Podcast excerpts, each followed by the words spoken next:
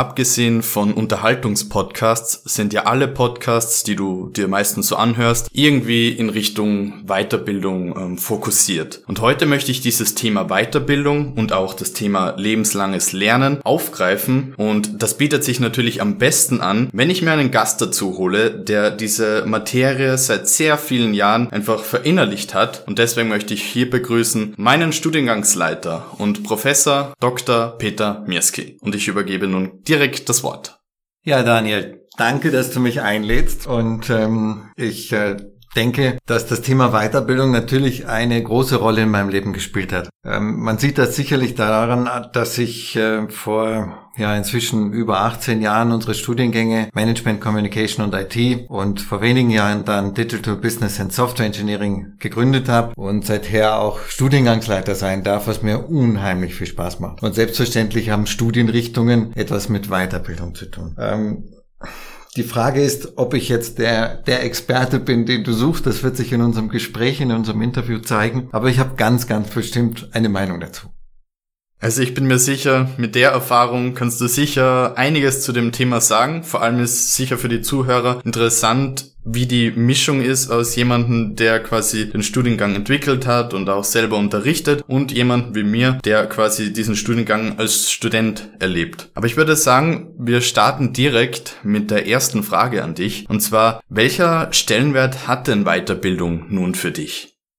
Ja, danke für die Frage. In Wirklichkeit habe ich mir gerade gedacht, müsste ich dich interviewen, wie es mit deiner Erfahrung aussieht und äh, darüber einfach ein wenig reflektieren. Aber vielleicht ergibt sich das ja auch in unserem Gespräch. Für mich hat Weiterbildung, um deine Frage zu beantworten, einen viel größeren Kontext als nur irgendetwas auswendig lernen oder sich eine Fähigkeit anzueignen. Ich sehe das vor allen Dingen, weil ich einfach auch Studiengänge leiten darf, wo man sich gut kennenlernt über Jahre äh, gemeinsam unterwegs ist, einfach auch aus Persönlichkeitsentwicklung. Ich glaube, dass das ein eine größere Dimension ist, in der man Weiterbildung dann vielleicht etwas besser verstehen kann. Sonst verhaftet man sich sehr an dem Gedanken zu sagen, ja, ich lerne jetzt eine neue Sprache oder ich kann zehn Vokabeln zusätzlich irgendwie in meinen Wortschatz aufnehmen. Und äh, ich meine, dass Bildung das damit zu tun hat, dass man die Gedanken anderer Menschen integrieren kann in sein eigenes Denken und damit selbst die Welt sich neu erschließen kann am besten aufgrund von Erfahrungen oder Gedanken, die man selbst so noch nicht hatte. Und ich denke, wenn das richtig orchestriert ist, dann kann man auch in kurzer Zeit ganz viel Spannendes für sich erleben und die Welt einfach nochmal neu begreifen. Das denke ich ist der springende Punkt für mich.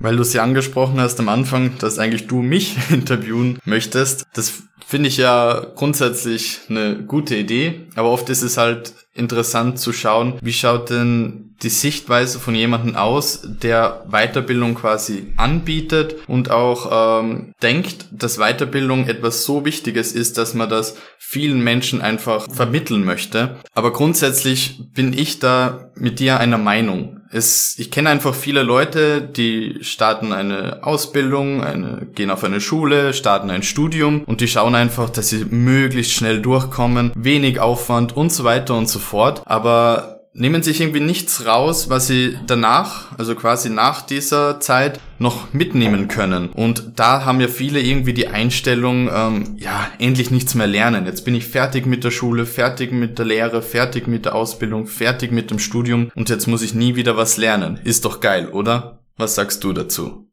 Ja, kann ich gut verstehen. Ich bin mir nur nicht sicher, ob wenn wir da Weiterbildung verwenden oder Lernen verwenden, ähm, ob das jeweils im richtigen Kontext auch so, ich sag mal so zu interpretieren ist, dass man einen Schritt weiter denken kann. Ich glaube, dass viele nach der Schule, und da erinnere ich mich auch an meine Schulzeit, sagen, es so, ich bin froh, dass dieser Lebensabschnitt für mich mal abgeschlossen ist, dass ich was Neues mit mir machen kann.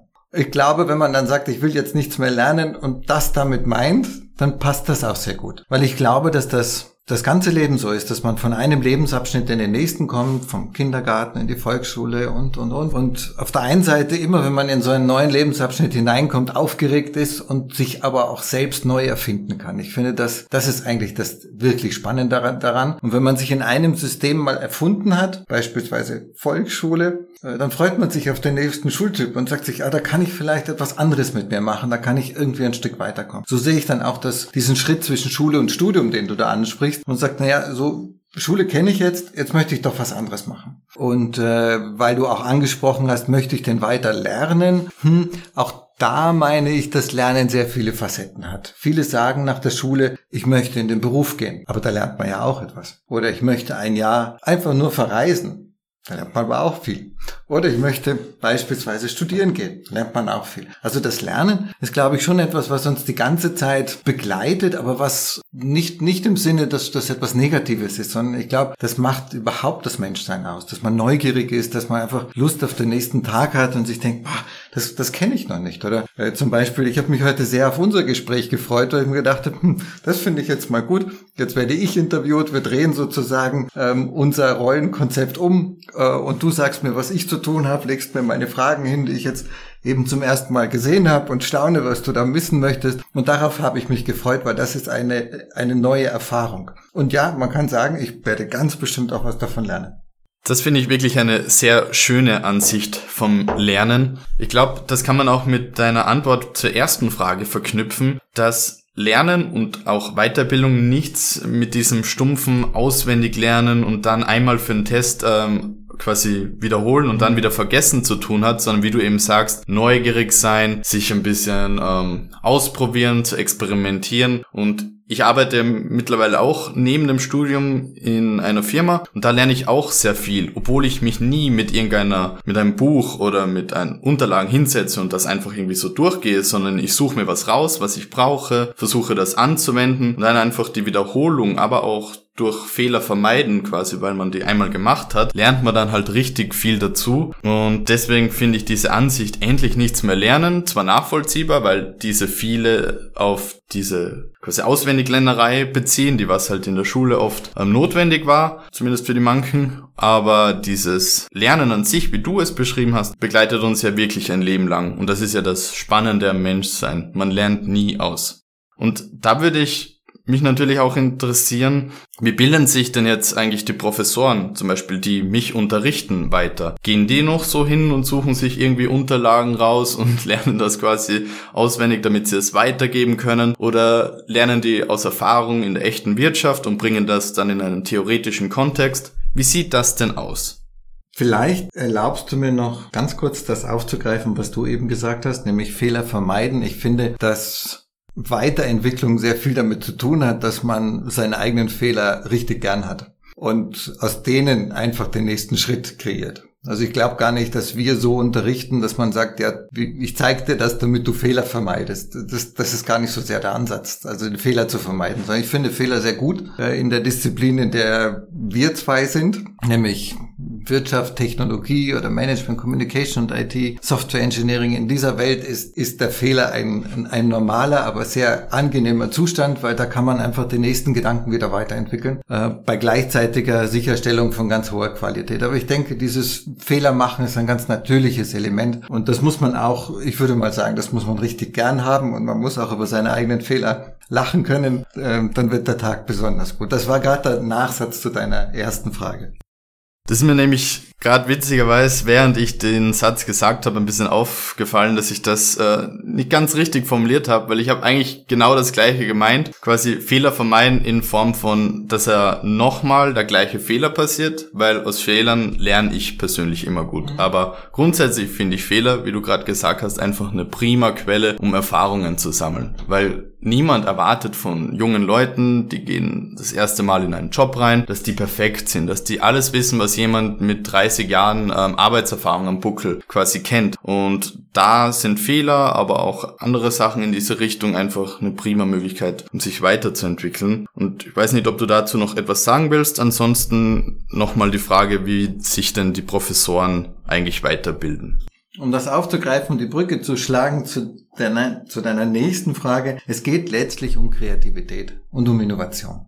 Und da gehören Fragen und Antworten gut zusammen und Fehler und Lernen aus Fehlern selbstverständlich auch. Das sind gute Paare, die können ganz gut miteinander unterwegs sein. Ja, deine Frage, deine Neugier, wie, wie bilden sich denn Professoren weiter? Ich hoffe ja, dass du auch einmal zumindest zu uns in den Hörsaal kommst und jungen Studenten und Studentinnen deine Erfahrungen beispielsweise mit solchen Formaten weitergibst. Und dann kann ich dir fast schon wieder die Frage zurückgeben. Was tut man denn eigentlich? Ich glaube, das hat sehr viele Facetten. Eine Facette ist bestimmt auch die, das ist auch in meinem Leben so. Ich komme aus einem Familienunternehmen, habe selbst ein Unternehmen, bin in einer unternehmerischen Hochschule. Wir haben das MCI entwickelt und unsere Studiengänge. Also die Praxis spielt hier schon eine große Rolle. Rolle. Und ich glaube, dass das eine große Motivation ist, auch äh, für Studierende zu verstehen, dass das jemand schon mal erlebt hat und damit aber auch in der Lage ist, den, den Kontext gut darzustellen, indem das zu Vermittelnde dann einfach klarer wird. Ich glaube, das ist eigentlich der Punkt. Die Praxiserfahrung selber, äh, die gibt man weniger leicht weiter, weil dann müsste man ja sein eigenes Leben erzählen, was vielleicht für den einen spannend und für den anderen nicht so spannend ist, aber dass man das in einen Kontext einbinden kann, um etwas verständlich zu machen.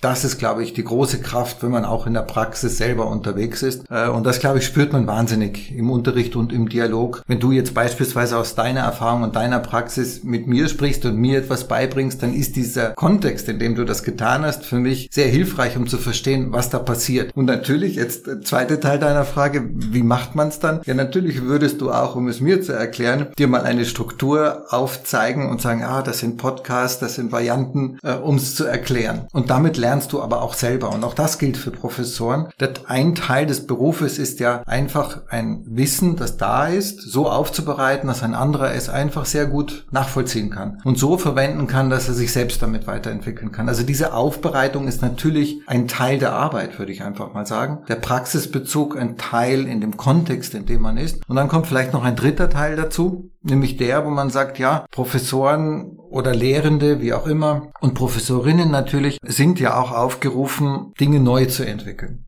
Wenn ihr Bachelorarbeiten schreibt, wenn wir gemeinsam Masterarbeiten schreiben und unsere eigenen Forschungsprojekte haben. Du weißt, dass wir ja ein großes äh, Forschungslabor auch bei uns haben. Da geht es dann in den dritten Schritt, wenn man sagt, ja, wir versuchen selber aus dem, was wir um uns herum haben, neue Erkenntnisse zu gewinnen äh, und uns da auf etwas zu, äh, zu, fokussieren, was es so noch nicht gibt und das dann wiederum in die Lehre zu bringen. Das macht natürlich unheimlich viel Spaß, wenn man auf der einen Seite was Neues entdeckt und das auch frisch in den Unterricht bringen kann und dann auch nochmal Feedback bekommt. Und das ist sicher die Kultur, in der wir unsere Bildung, wenn du so willst, Weiterbildung, aber das, was wir so als als Weiterbildung verstehen, jetzt in unserem Dialog ähm, kreieren wollen. Das ist ein unheimlich spannender Prozess.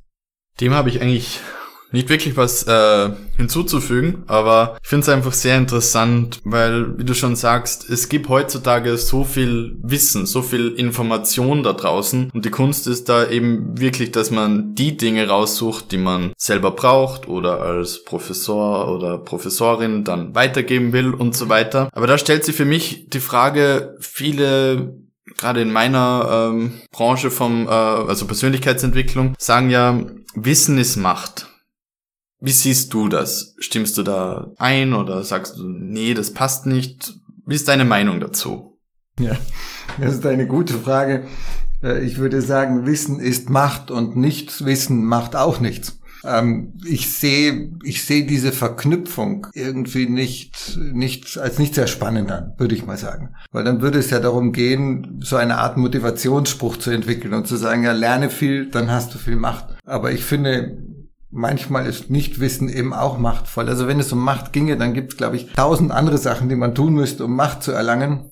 Ich glaube, das Wissen generell hilft, sich weiterzuentwickeln. Da sind wir so beim ersten Punkt. Und, ähm, und sich selber im Prinzip mit, mit dem Gedankengut anderer Menschen so vertraut zu machen, um zu verstehen, wie man es auch sehen kann. Egal, wenn wir heute in die Welt schauen, wie, wie stark sie sich verändert, wie stark sie durch eine Sache in allen Lebensbereichen so stark beeinflusst wird, dann ist es einfach klug und, und äh, trägt zur Weiterentwicklung bei, wenn man zum Beispiel liest, wie es woanders ist, wie es bestimmte Branchen aufgreifen, wie man die Kommunikation gestalten kann. Und Dadurch kann man vielleicht mehr Einfluss gewinnen, wenn einem das so wichtig ist. Aber ich finde so diese, diese Verknüpfung für mich nicht sehr hilfreich. Ich würde dabei bleiben und sagen, nicht wissen macht auch nichts und es gut sein lassen. Ich muss zugeben, äh, die Formulierung Wissen ist Macht, ohne Kontext in den Raum zu werfen, war vielleicht ein bisschen gemein von mir, ähm, weil es geht da jetzt gar nicht wirklich tatsächlich darum, dass man jetzt Macht hat in Form von, ja, man ist jetzt ähm, in einer Firma quasi Befehlsgeber oder in einer Regierung und so weiter, sondern derjenige oder diejenigen, die dieses, äh,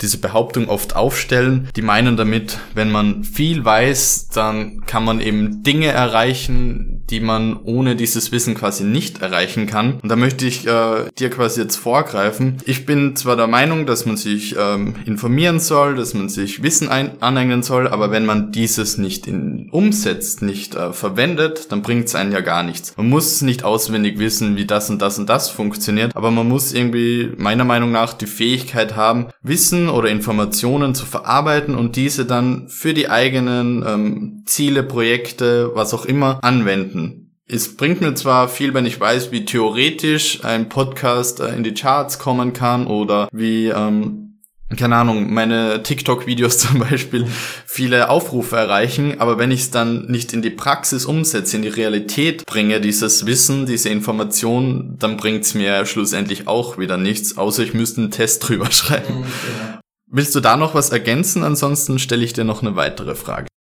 Bin schon auf deine nächste Frage gespannt, aber ja, ich würde es einfach nochmal in einen Kontext setzen. Es gibt ja also die Taxonomie von, von Wissen und es ist ja genauso, wie du sagst, dass eher der erste Schritt ist, dass man mal theoretisch versteht, was da passiert. Und dann eignet man sich Know-how an, also kann man es mal anwenden, so als, ich sag mal, als Novize mal probieren, wie es eigentlich gehen könnte. Und dann kann man Expertenwissen aufbauen. Das wäre die nächste Stufe, wo man sagt, jetzt kann ich das aber richtig gut. Und dann gibt es noch eine Stufe, wo man sagt, jetzt kann ich so gut, dass Nichtwissen auch wieder machtvoll ist, weil ich kann es so gut, dass ich es so hinterfragen kann, um zu sagen, vielleicht muss man es völlig neu machen weil aufgrund meiner absoluten Expertise verstehe ich, dass das überhaupt so gar nicht mehr funktioniert. Und dann geht man in die Innovation. Also ich glaube, das ist tatsächlich eine Reise. Und das Spannende an einer, ich sag mal, einer größeren Ausbildung wie zum Beispiel deinem Studium ist, dass da so viele Facetten unterschiedlich in ein, auf einem unterschiedlichen Niveau aufeinander zukommen und man auch die Zeit hat, das zu entwickeln. Man denkt ans Auslandssemester, ans Praxissemester oder Exkursionen. Das sind lauter kleine Teile, wo man mal probiert, mit Experten spricht oder so wie du jetzt ähm, selber zum Experten wird.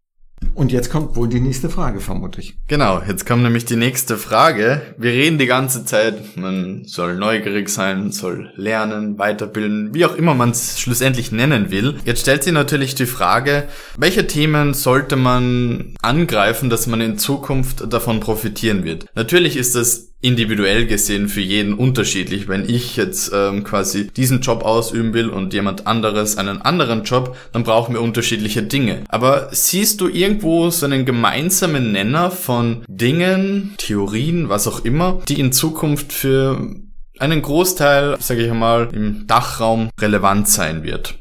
Vielleicht in fünf, zehn oder auch erst 50 Jahren. Ich weiß es nicht.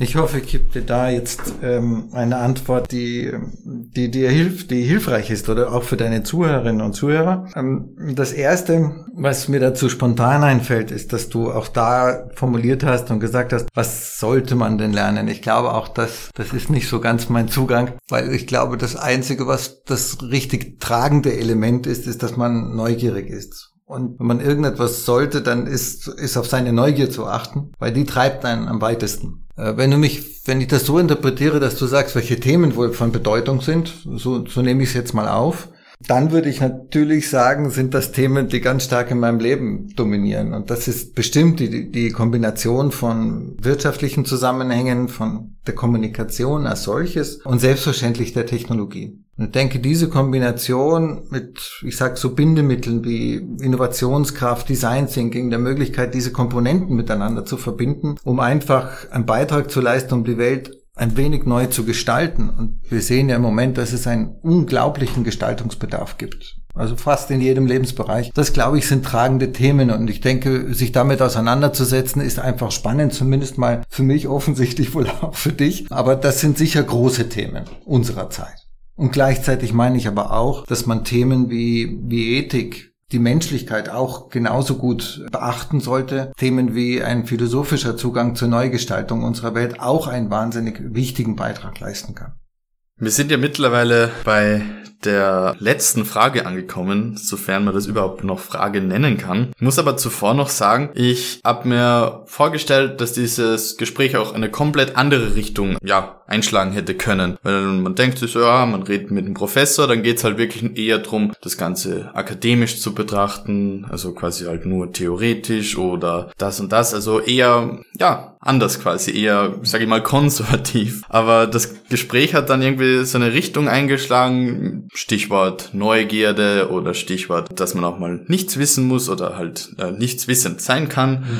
Das finde ich wirklich sehr interessant und auch schön, weil es zeigt einfach, es, es gibt nicht diese eine Ansicht, was jeder über Weiterbildung haben kann, über Lernen und so weiter. Und auch diejenigen, wo bei manchen vielleicht das Vorurteil herrscht, dass die da eine ganz andere Angehensweise haben zu diesem Thema, da auch ähnlich denken können, wie man selbst eben. Und da hätte ich eben noch so eine abschließende Frage. Möchtest du noch irgendetwas anmerken? Kommt dir vor, irgendwas brennt dir auf der Zunge, das willst unbedingt noch zu diesem Thema von dieser Folge ähm, meinen Zuhörerinnen sagen oder sagst du, es ist eigentlich alles gesagt und ja, du möchtest dich nur mehr verabschieden? Das ist schwierig. Das ist schwierig, hier abschließend etwas zu sagen. Was mir auf der Zunge brennt, ist sicher immer wieder ein großes Thema, nämlich einfach zu sagen, dass man, wie eingangs erwähnt, auf seine eigene Neugierde nicht vergessen darf, neugierig bleiben darf. Und ich glaube, wenn, wenn man da hinschaut, vielleicht mehr als das, was man sagt, das sollte man können oder das sind so die großen Themen, sondern da hinschaut und sagt, was, was ist für mich so spannend, dass ich immer wieder mal hinschauen möchte, dann ist das ein tragendes Thema. Wenn das dann zu den Themen passt, die wir bearbeiten, dann umso besser. Aber ich glaube, dass das ein, ein ganz tragendes Element im Leben sein kann. Neugierde nicht zu vergessen. Das, glaube ich, ist für mich äh, etwas, was mir ganz, ganz wichtig ist. Und ansonsten, ja, äh, möchte ich mich natürlich bei dir bedanken. Ich habe schon auch viel gelernt äh, in unserem Zusammensein und äh, hoffe, dass dir das auch Spaß gemacht hat. Mir hat es total viel Spaß gemacht. Ich glaube, wir hätten noch viele weitere Fragen besprechen können. Ich habe erstens die Fragen spontan gesehen und habe mir auch gedacht, wo treibt uns unser Gespräch hin und freue mich aber auch sehr über die Entwicklung des Gesprächs. Danke, danke und ja, vielen Dank fürs Zuhören und vielen Dank, dass du überhaupt die Initiative ergriffen hast.